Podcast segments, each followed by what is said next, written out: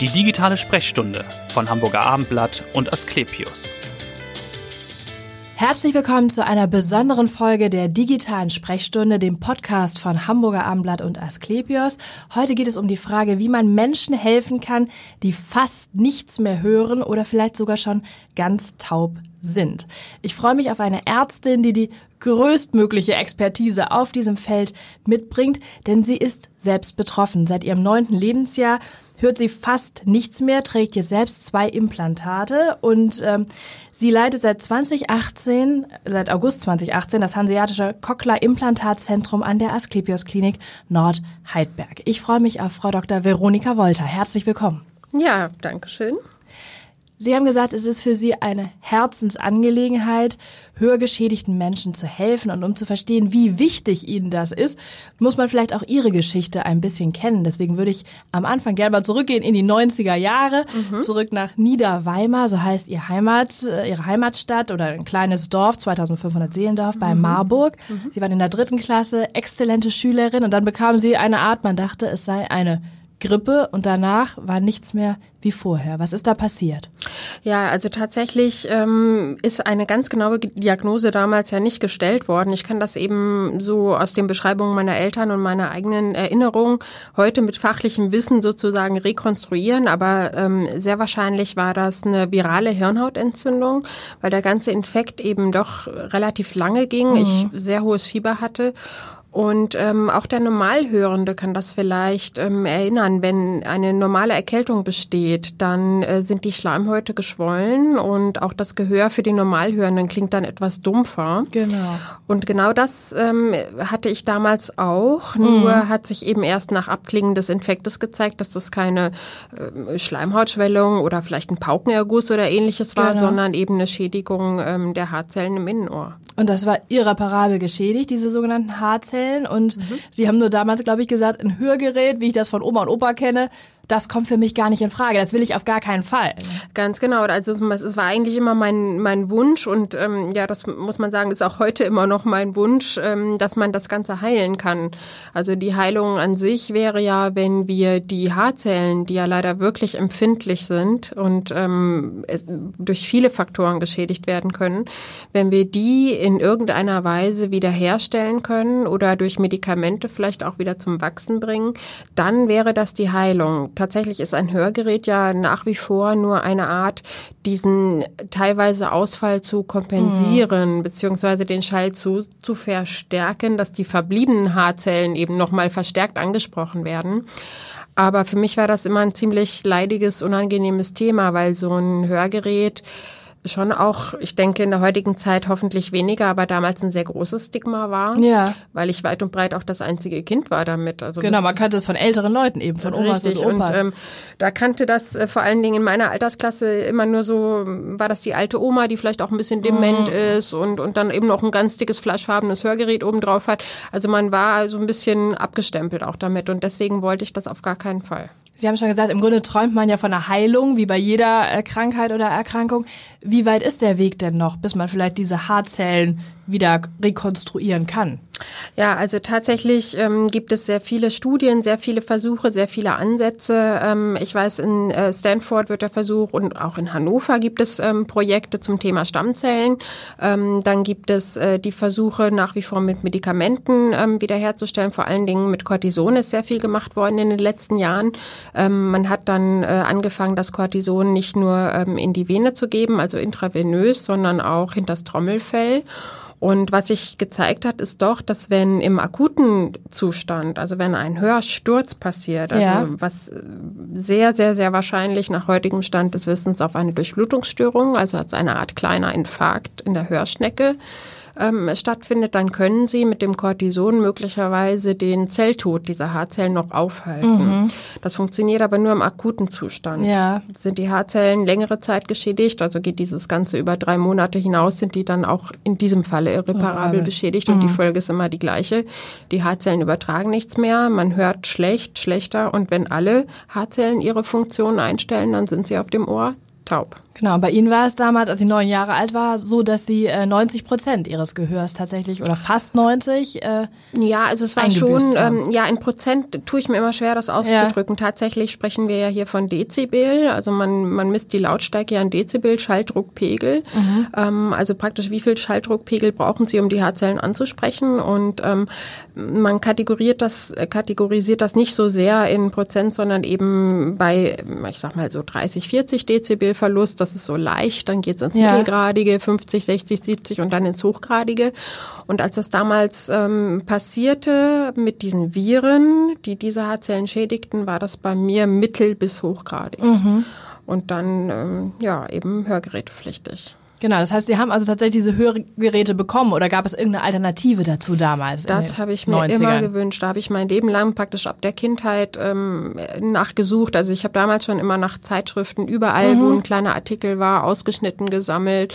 Ähm, gut, Internet gab es damals nicht. Ich bin dann immer in die Bibliotheken gefahren ja. und habe versucht dann auch ähm, mir über irgendwelche Kollegen, die schon mal studiert haben, da irgendwo in die Bibliotheken reinzukommen, irgendwelche Informationen abzugreifen. Ich war auch als Studentin schon auf äh, Fachkongressen gesessen und habe immer ja. versucht äh, und geguckt, wo ist die Lösung, wie kann ich das Problem lösen, wie kann mhm. ich endlich was hören ähm, ja, weil ich mich auch von, von Fachleuten damals, muss ich sagen, nicht die gewünschten Antworten bekam. Ja, ja. Ne? Es hieß immer Hörgerät und ja. Und dann ist sie dann, dann hört sie ja wieder genau. oder kann, dann kann sie ja wieder teilhaben am Leben und dann ist ja im Grunde das Problem gelöst erstmal. Ne? Genau, ne? und so war das eben leider nicht. Also das ähm, Hörgerät, also die ganze Hörgerätetechnik hat sich in den letzten Jahren enorm verbessert, aber ähm, damals gab es keine digitalen Geräte. Ich habe mit analog angefangen, es gab keine Störgeräuschunterdrückung. Ähm, das ganze Tragegefühl war extrem unangenehm unangenehm. Mhm. Und ich hatte sehr oft Entzündungen, die Ohren waren nicht belüftet, ich hatte einen permanenten Juckreiz, konnte die nur ja, ein paar Stunden am Tag eigentlich tragen. Ja. Weil sobald sie anfangen zu schwitzen, staut sich noch mehr Wärme im Gehörgang, dann wird das Ganze noch mal schlimmer. Also es war eigentlich ähm, Hörgeräte und ich, das war eigentlich eine ziemliche Leidensgeschichte. Genau, auf der körperlichen Seite einerseits und andererseits gab es ja auch noch die psychische Komponente, dass sie ja auch in der Schule dann doch ganz schön gemobbt, würde man heute sagen, geärgert wurden, ausgelacht ja, wurden ja. Und auch die Lehrer teilweise ja wenig Verständnis hatten. Ja, das lag einfach daran, weil das ähm, Wort Inklusion durch die WHO erst 2005 wirklich ins Bewusstsein der Menschen getreten ist und Inklusion gab es damals nicht. Es gab eine Schule für Hörgeschädigte, für die war ich vorgesehen. Das wollte ich nicht. Ja. Ich wollte nicht ähm, nur unter Hörgeschädigten sein. Das war ja auch bis dahin überhaupt nicht meine Welt. Mhm. Ich hatte ja mit neun Jahren schon meinen eigenen Freundeskreis, mein vertrautes Umfeld. Das waren ausschließlich Normalhörende.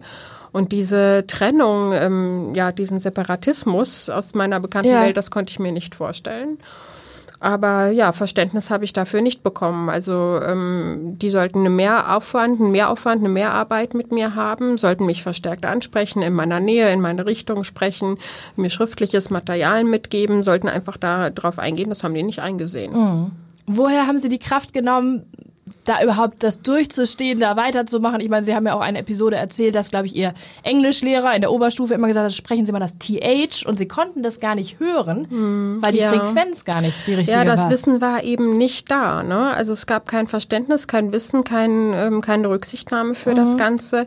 Ich frage mich ehrlich gesagt auch manchmal, wo das herkam. Vielleicht ähm, hatte ich einfach gewissen inneren Antrieb. Ich habe als kleines Kind kann ich mich erinnern schon immer davon geträumt, mal ähm, ja irgendwas zu erreichen. Also ich glaube, das war schon ganz ganz tief in mir drin, ja. ähm, irgendwas ähm, zu bewirken, auf ne, mhm. irgendwas zu schaffen. Und ich wollte einfach auch nicht, dass die Leute, die sie, die mir so Unrecht taten, dass die damit durchkommen. Das war ja. eine gewisse Trotzigkeit, kann man fast sagen. Ähm, ich wollte einfach nicht, dass die Recht behalten, sondern ich wollte zeigen, dass man ähm, auch mit einem Hörschaden ähm, Dinge erreichen kann, die man gerne möchte. Das haben Sie ja auf beeindruckende Weise auch getan. Sie haben das Abitur dann gemacht, Sie haben studiert, Medizin und dann natürlich HNO ist dann Ihr Spezialgebiet geworden. Äh, wie war das im Studium und vor allem auch später? Sie haben an der Uniklinik in München gearbeitet und hatten da, glaube ich, großes Glück, dass Sie einen Mentor hatten, der Sie da sehr stark unterstützt hat. Richtig, also ich hatte in München extremes Glück, muss man sagen. Also ähm, nachdem ich an zwei Unikliniken war, wo es ja auch also wirklich unter lauter Normalhörenden ein, also wirklich ein Kampf auch war, sich, sich sich da auch wieder durchzusetzen. Ja, weil ähm, man auch gesagt hat, mit der will ich nicht operieren, die hört das nicht, die hört die Befehle nicht, das geht vielleicht schief, der Patient leidet. Das sind ja dann Ängste, die vielleicht die Richtig, Hörenden ja. hatten um sie Ja, ich hatte auch Kollegen, die, die wussten, ich höre schlecht, haben dann trotzdem um OP die, die Musik noch laut gestellt Ja. und habe ich gar nichts mehr gehört. Ne? Das sind auch manchmal so Sachen, wo ich im Nachhinein frage, Mensch, ähm, wie kann das sein? Aber Mhm. trotzdem, mir wurde dann auf anderer Seite auch wieder, kam mir sehr viel Gu- Gutes, ist mir sehr viel Gutes widerfahren und ähm, ja, da kann ich nur immer wieder sagen, also man muss auch ab und zu mal Glück haben und das war ein absoluter Glücksfall in München und ähm, dieser äh, Professor Suckfüll war eben an der Uniklinik in Großhadern ähm, leitender Oberarzt, kam als Professor mit ähm, sehr viel Wissen, Kenntnisse in Innenohrforschung. Also er schreibt auch heute noch die Leitlinie Hörsturz. Das heißt, das, was er in dieser Leitlinie ähm, gemeinsam ich, ja, mit noch einigen Professoren verfasst, daran müssen sich sozusagen die oder sollten sich die HNO-Ärzte in der Hörsturzbehandlung ähm, orientieren. Und bei ihm habe ich wirklich, also nicht nur wahnsinnig viel gelernt, sondern auch ähm, menschlich einfach eine gute Ärztin zu sein. Also Ja. wie lässt sich das medizinische quasi mit dem fachlichen ähm, und dem Umgang mit dem Patienten ähm, einfach menschlich zu sein, eine gute ärztliche Behandlung zu machen. Und ähm, ja, trotzdem sein eigenes Handicap zu, zu managen und sich das dann auch noch zunutze zu machen. Ja, das stimmt. Und sie haben ja auch mal versucht, ihr eigenes Handicap irgendwie natürlich irgendwie zu reduzieren und haben, glaube ich, sie waren die die weltweit dritte Patientin, die sich ein komplettes Hörgerät hat implantieren lassen. Wie kam es dazu? Ja, das war äh, ja zur damaligen Zeit auch ein ziemliches Risiko. Ähm, Das war dann Anfang der 2000er Jahre oder wann, wann richtig, das genau, so? das habe ich mir einsetzen lassen 2004 habe ich das bekommen. Und zwar war ich da mitten im Studium. Ich bin ja dann, ähm, nachdem ich in Leipzig angefangen hatte zu studieren, nach Hamburg gewechselt. Ja. Und ähm, dann hatte ich meine ersten Praktika in der Hals-Nasen-Ohren-Klinik. Und dann hieß es, naja, da gibt es jetzt ein implantierbares Hörgerät. Und ähm, das sollte vollkommen unsichtbar sein von außen. Und ich dachte zuerst an den riesigen Vorteil, dass der Gehörgang endlich frei ist. Also meine Vorstellung war, nicht mehr diesen juckenden, schmerzhaften Stöpsel im Ohr zu Ja. haben, der diesen grässlichen Schall verursacht, sondern ähm, ja, schon immer noch ein Hörgerät, aber das war für mich mehr so eine, naja, ein Stimulationsgerät, was meinen Hörverlust ausgleicht und vor allen Dingen war, sollte der Gehörgang frei sein und sollte von außen nicht mehr sichtbar sein. Ja. Das klang erstmal nach der. Na, vielen Vorteilen. Auf jeden Fall. Also wenn auch nicht die komplette Heilung, so doch nach einer massiven Verbesserung. Und deswegen bin ich dieses Risiko eingegangen. weil Wo, wo wurde das gemacht? Das wurde tatsächlich in, in Hamburg eingesetzt. Ach so, Also mhm.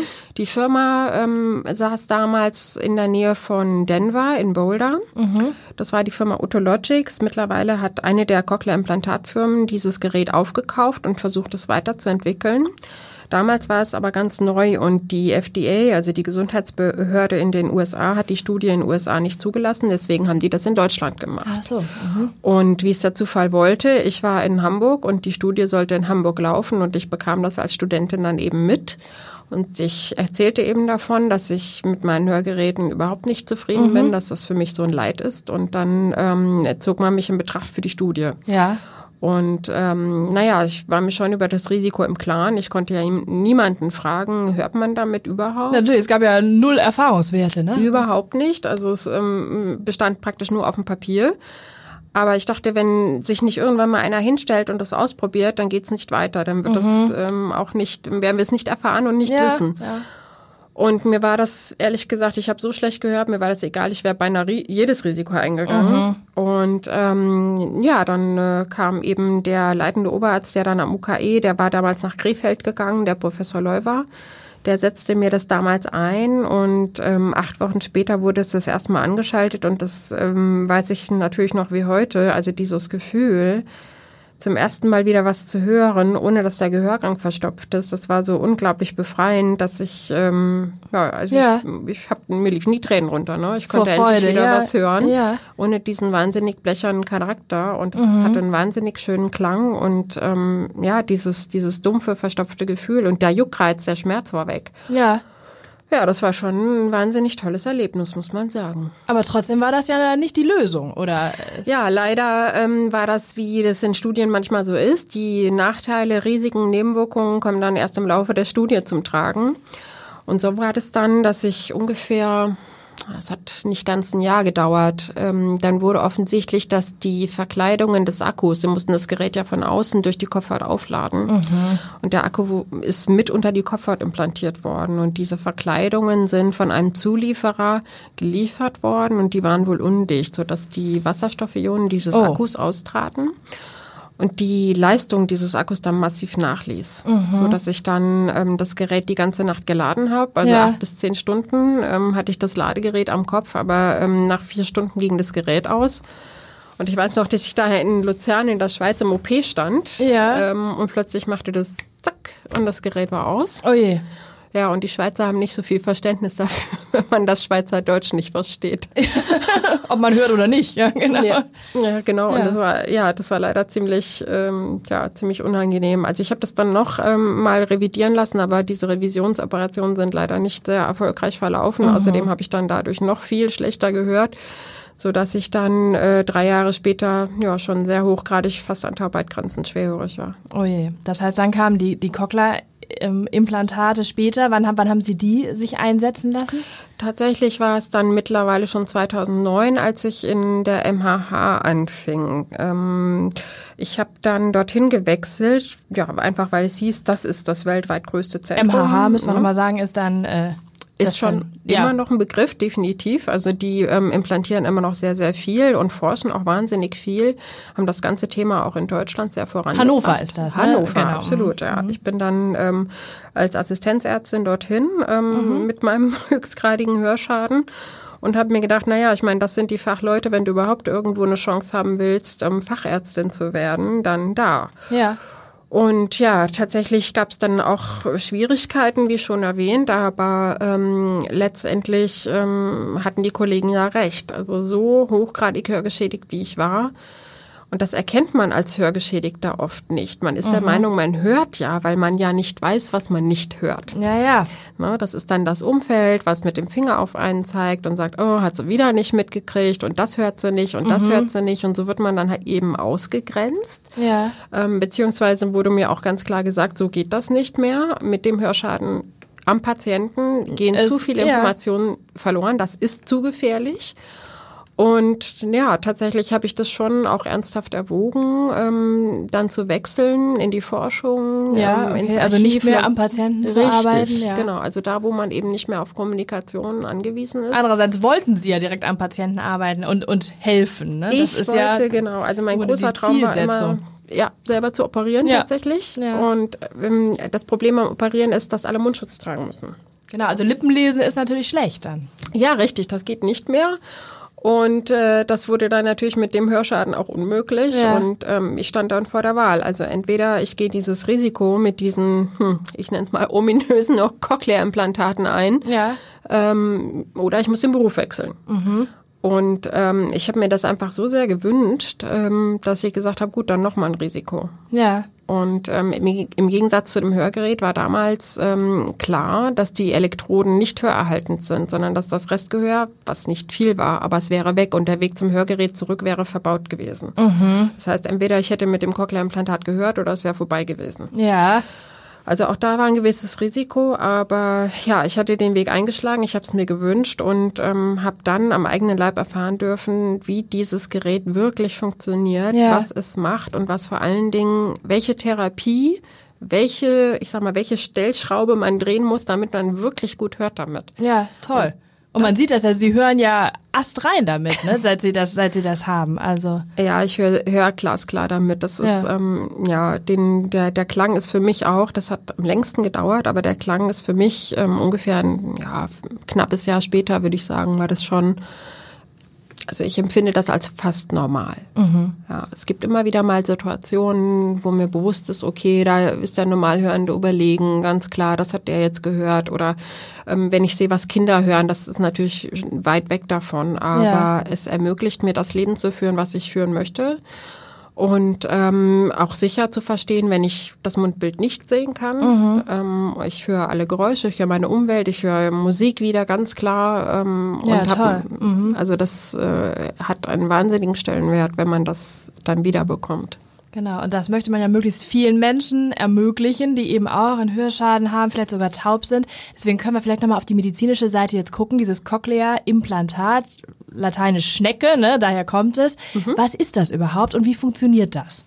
Also ein Cochlea-Implantat ist im Prinzip ein neues künstliches Innenohr, wenn man so will. Ähm, sie bringen das an der Stelle in der Schnecke ein, wo sie den Nerven stimulieren. Das heißt, das Implantat selbst ersetzt die ausgefallenen Haarzellen. Ja. So muss man sich das grob vorstellen. Und damit der Schall sozusagen von außen auf das Implantat und die Elektrode übertragen werden kann, muss man außen noch eine Art, naja, also ich sag mal, es sieht aus wie ein großes Hörgerät. Ja. Ähm, tatsächlich ähm, ist es ein Sprachprozessor, der also all das, was man hören möchte, digitalisiert und über eine Spule dann durch die Kopfhaut auf das Implantat und an die Elektrode sendet, die dann den Hörnerven stimuliert und das Ganze dann zum Gehirn geschickt wird. Ah, okay. Und das hat man außen sozusagen, ne? Also es ist außen und innen. Dann. Richtig, genau. Es sind zwei Komponenten. Es ist ein Implantat, was in einer Operation eingesetzt wird und dann in der Schnecke platziert wird. Mhm. Und nach einer gewissen Heilungsdauer von zwei, drei Wochen im Durchschnitt, sag ich mal, wird dann außen ein Gerät angepasst, ja. ein Sprachprozessor und der wird auf die individuellen Bedürfnisse jedes Einzelnen dann angepasst und eben langsam lauter gestellt. Okay, und wie lange dauert dieser Eingriff und was funktioniert, also wie funktioniert das genau? Also der Eingriff selber, ähm, der ungefähr zwei Stunden. Mhm. Ähm, also ich nehme mir da auch gerne Zeit, das Ganze zu überlegen, wie platziere ich das, wie fixiere ich das, damit das nicht verrutscht. Ich denke auch, dass viele hält, ja doch ne? Angst haben, wenn man sagt, Mensch, das ist am Kopf. Ne? Richtig, das ist ja genau. doch immer noch mal ein anderer Faktor, als wenn es irgendwo anders am Körper vielleicht passiert. Absolut, absolut. Also ich ähm, nehme mir gerne Zeit, den Leuten das zu erklären. Ich kann verstehen, wenn man davor Angst hat, aber Angst ist eigentlich ganz, ganz oft gefußt einfach nur auf Unwissenheit. Und deswegen ist es ganz wichtig, also niemand erhält von mir ein Implantat, wenn man, wenn er das nicht wirklich im vom Grund, vom Prinzip ja. her alles verstanden hat und mit einem guten Gefühl da reingeht, weil ja. sonst bin ich der Meinung, dass eine solche Neuroprothese auch nicht funktioniert. Mhm. Weil das, was sie da ähm, einsetzen, das muss vom Nerven und vom Gehirn verarbeitet werden. Und jemand, der das Prinzip nicht vollständig verstanden hat, kann es meiner Meinung nach auch nicht wirklich gut verarbeiten. Ja, oder der es irgendwie ablehnt wahrscheinlich auch, ne? Genau, das möchte ich verhindern. Psychisch und sagt, hm, hilft mir vielleicht doch nicht äh, oder Ganz ich glaube genau. nicht daran, dann Ganz wird es genau. schwieriger wahrscheinlich. Das ist absolut richtig richtig. Also man muss eben auch verstehen, dass das am Anfang, und das hatte ich, das kennt jeder, der damit auch einen guten Höreindruck entwickelt hat, das ist am Anfang logischerweise auch erstmal künstlich. Ja, das Aha. hört sich künstlich an, das hört sich elektrisch an, teilweise wie ein Roboter. Ich hatte auch mal ein paar Tage, die das alle gesprochen haben, wie die Mickey-Mäuse, viel zu hoch, viel zu quietschig. Okay. Ähm, das war nicht schön, aber mhm. ähm, ich wusste das und vor allen Dingen habe ich dann am eigenen ja, Gehirn, kann man fast sagen, gemerkt, wie sich dieser Höreindruck durch Hörtraining einerseits, durch Anpassungen andererseits, aber durch eine zentrale Leistung äh, dann in einen fast normalen Höreindruck verwandelt mhm. hat. Und das war wahnsinnig faszinierend. Okay, das, ich glaube, da kommen wir noch drauf. Die Nachsorge ist also sehr entscheidend. Der Eingriff ist das eine, aber die Nachsorge ist sehr, sehr entscheidend da Ganz auch. genau. Aber für wen kommen diese Cochlea-Implantate überhaupt in Frage? Eine Zeit lang habe ich gelesen, hat man gesagt, eigentlich nur für junge Menschen und gar nicht mehr für Ältere, aber mittlerweile wird es, glaube ich, auch implantiert bei über 80-Jährigen. Es ist richtig, gar nicht mehr so, dass man. Richtig. Also wir haben damals, ähm, also wenn Sie die Älteren ansprechen, ich habe damals in München, ähm, als ich da hinkam, da gab es ja schon zwei Unikliniken, die das gemacht haben und der Bedarf, naja, man hat gesagt, hm, noch eine dritte Klinik brauchen wir nicht. Und dann ähm, ja, haben mein Chef und ich uns überlegt, wie kann man das am besten aufbauen. Und dann haben wir erstmal angefangen und haben gedacht, naja Mensch, die über 65-Jährigen, das ist doch eine wahnsinnig große Gruppe, die das braucht, ähm, die eben auch mit bestmöglichen Hörgeräten nicht mehr am Leben teilnehmen können. Mhm. Und mittlerweile, wir auch, wir haben damals eine Studie gemacht, auch gemeinsam mit Hannover, wo man eben gesehen hat, ähm, dass bestmögliches Hören gerade im Alter unglaublich wichtig ist. Ähm, es gibt auch eine Studie von Lynn ähm, 2011, die gezeigt hat, dass je größer der Hörverlust ist, desto größer ist das Risiko, eine Demenz zu entwickeln. Ja. Wenn Sie also hochgradig hörgeschädigt sind, haben Sie ein bis zu fünfmal oder fünffach erhöhtes Risiko, eine Demenz zu entwickeln, was man sich ja auch vorstellen kann. Denn ein Gehirn, was keine akustischen Informationen mehr bekommt, mhm. akustisch nicht mehr angeregt und nicht mehr gereizt wird, das degeneriert. Und das, das ist verkümmert dann, ne? ein Hauptrisikofaktor mhm. für, für Demenz tatsächlich. Und das war wahnsinnig schön, das dann auch ähm, in München zu sehen, bei den Kontrollen hinterher, dass mit dem besseren Hören dann auch tatsächlich die Merkfähigkeit und die kognitiven Fähigkeiten besser wurden. Mhm. Also das ist ähm, ein sehr, sehr wichtiger Punkt, ähm, einfach auch im Alter zu gucken, dass man bestmöglich hört. Wie viele Implantate haben Sie selbst schon eingesetzt jetzt im Laufe Ihrer Karriere? Kann man das schätzen? Oder? Also das waren schon einige. Ich habe ja damals in Hannover schon 2009, also vor zehn Jahren schon assistiert und, Ja, und, ja. und mitgemacht. Dann haben wir in, in, in München ganz, ganz viele gemacht. Also teilweise fast jeden Tag ein. Und- Und jetzt hier in Hamburg ist es ja jetzt auch, also es sind schon wirklich sehr, sehr viele gewesen. Was ist der Vorteil dieses Zentrums, das es jetzt seit 2013 hier in Hamburg gibt? Seit 2018 habe ich gesagt, seit August 2018 sind Sie da führend dabei. Was ist der Vorteil eines solchen Zentrums für den Patienten ganz konkret? Also man muss schon sagen, dass das in, jetzt inzwischen zwar von vielen Kliniken gemacht wird, Ja. aber tatsächlich gibt es ja erstens vier verschiedene Hersteller. Dann gibt es mittlerweile fast, also über ein Dutzend verschiedene Elektroden. Und ähm, sie brauchen einfach auch eine gewisse Erfahrung, ähm, bis sie den Leuten das Richtige überhaupt erstmal empfehlen können. Und ähm, dann brauchen sie ein gutes interdisziplinäres Team aus Audiologen, Technikern, Audiometristen, äh, Logopäden, klinische Linguisten, eine ärztliche Kontrolle, ähm, die das Ganze entsprechend nachbetreuen. Und das sollte nicht jeder machen. Also man muss sich Ja. darauf schon verstehen, weil nur dann hört derjenige was damit. ja, ja. Ähm, letztendlich muss man ja auch sagen, dass das Ganze die Krankenkassen auch ziemlich viel Geld kostet Mhm. und ähm, wir würden uns nichts Gutes tun, wenn das Ganze in Verruf gerät, dadurch, dass wir es nur implantieren, aber nicht nachsorgen. Ja. Weil dann haben wir viele Leute auf der Straße stehen, die sagen, ich habe ein Cochlea-Implantat bekommen, ich höre aber nichts. Nix, ja, genau, Das, das ist ist Mist, das funktioniert Ja, nicht. ja. Und deswegen ist es eben so wichtig, dann hinterher auch zu gucken, aber das muss eben richtig gemacht werden, richtig kontrolliert werden, sonst geht's nicht. Was kostet denn so ein Eingriff, wenn Sie sagen, es kostet die Krankenkassen enorm? Also ähm, die ähm, Implantate kosten zwischen 20 und 23.000 und der ganze Eingriff mit Nachsorge können Sie bei ungefähr 30.000 Euro. Das reicht bei manchen nicht, weil manche längere Therapie brauchen. Okay. Und das heißt, wie lange ist die Therapie so im Schnitt dann die Nachsorge nach dem Eingriff? Also der eine ist schneller, der andere langsamer, aber ungefähr äh, ein Jahr würde ich schon rechnen, so im Durchschnitt alle.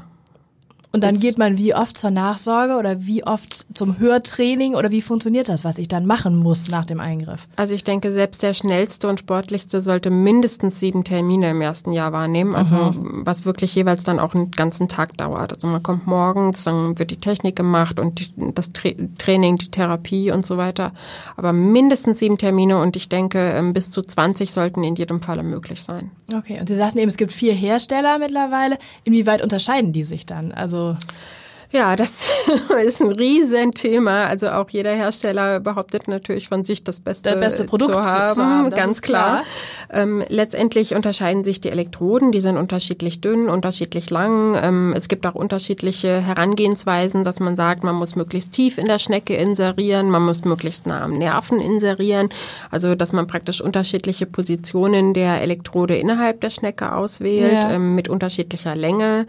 Ähm, dann ist auch ein großes Bestreben, das Ganze ähm, strukturerhaltend zu machen, also innerhalb der Schnecke nichts kaputt zu machen, falls wir später doch Stammzellen oder Medikamente bekommen. Ja. Ähm, und momentan gibt es einen ganz starken Trend der wirklich individuellen ähm, CE-Versorgung, weil wir in Studien gesehen haben, dass die Schneckenlänge bei Männer, Frauen ähm, variiert zwischen Okay. 24 und 34 Millimeter etwa. Und ähm, so dass jetzt momentan geschaut wird, wie lang ist die Schnecke jedes Einzelnen und welche Elektrode brauche ich dann genau da drin. Also im Grunde auf die individuelle Beschaffenheit des Ohrs erstmal zu gucken und zu gucken, was ist dann das richtige Implantat für den jeweiligen Patienten. Ganz das ist genau, wahrscheinlich der erste genau. Schritt erstmal. Da in Richtig, der, in aber das andere ist Diagnostik. dann auch, was trägt er außen?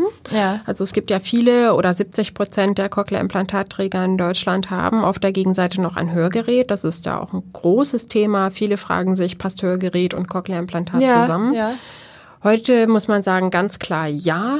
Also viele Hersteller bemühen sich intensiv, dass gut oder bestmöglich beides gemeinsam arbeitet.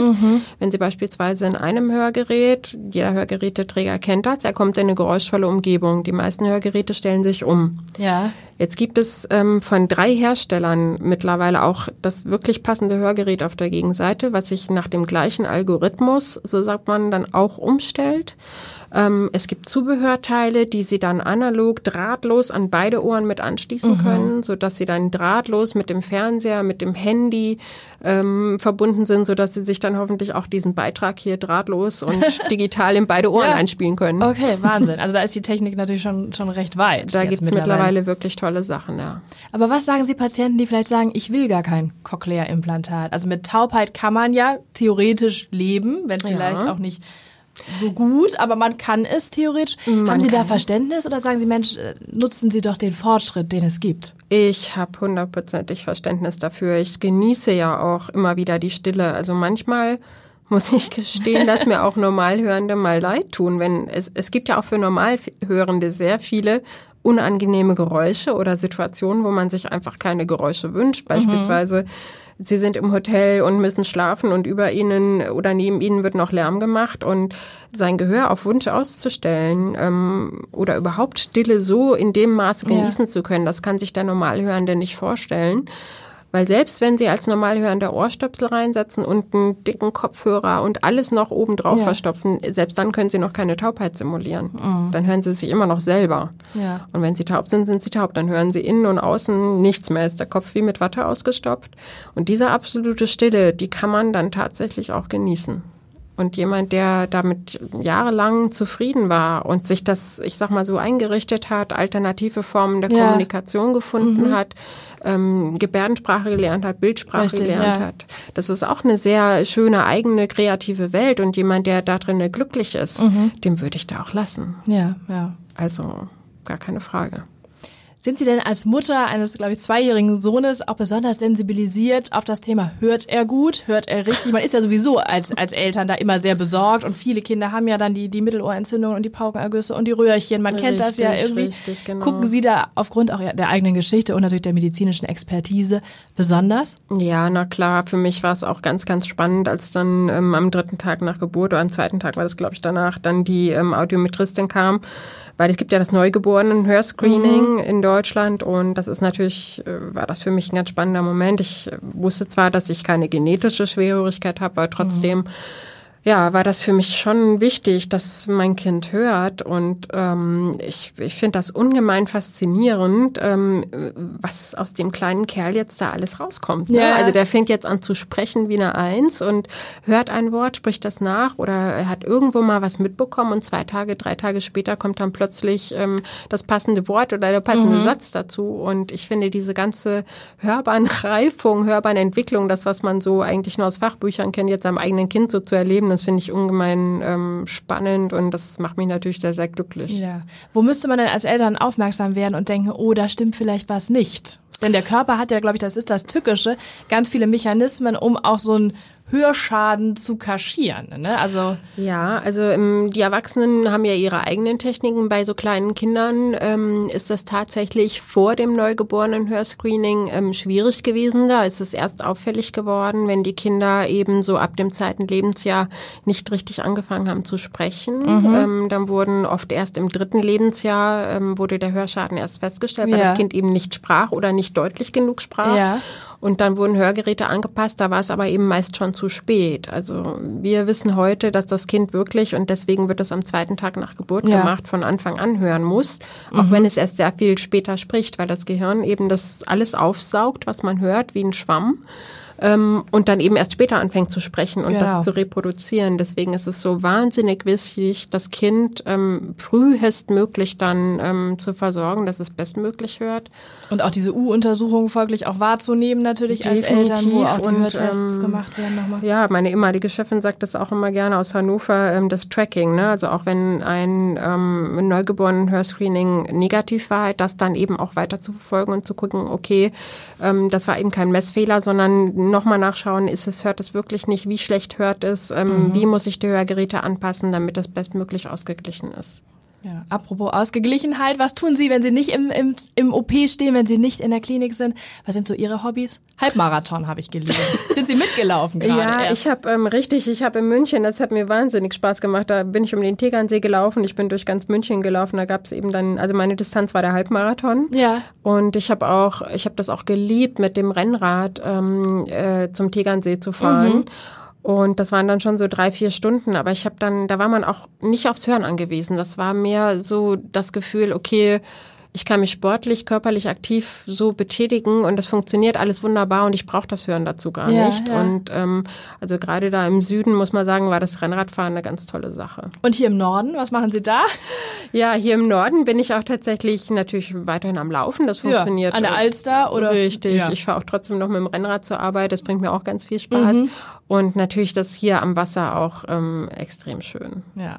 Jetzt haben Sie eben schon gesagt, Sie genießen auch mal die Ruhe. Das ist gewissermaßen der Vorteil auch des, des Cochlea-Implantats, dass Sie es auch einfach mal ausstellen. Zum Beispiel im Sommer am Pool. Wohin geht's denn in Sommerferien? Also ähm, wir haben uns verliebt in den Süden Europas und ähm, ja, also immer wenn ich Ruhe brauche, kann ich mir das gönnen. Okay, dann wünsche ich einen schönen Sommer und vielen, vielen Dank, Frau Dr. Veronika Wolter war das in der digitalen Sprechstunde und vielen Dank, dass Sie diese sehr persönliche Geschichte auch mit uns nochmal geteilt haben. Vielen Dank. Sehr gerne.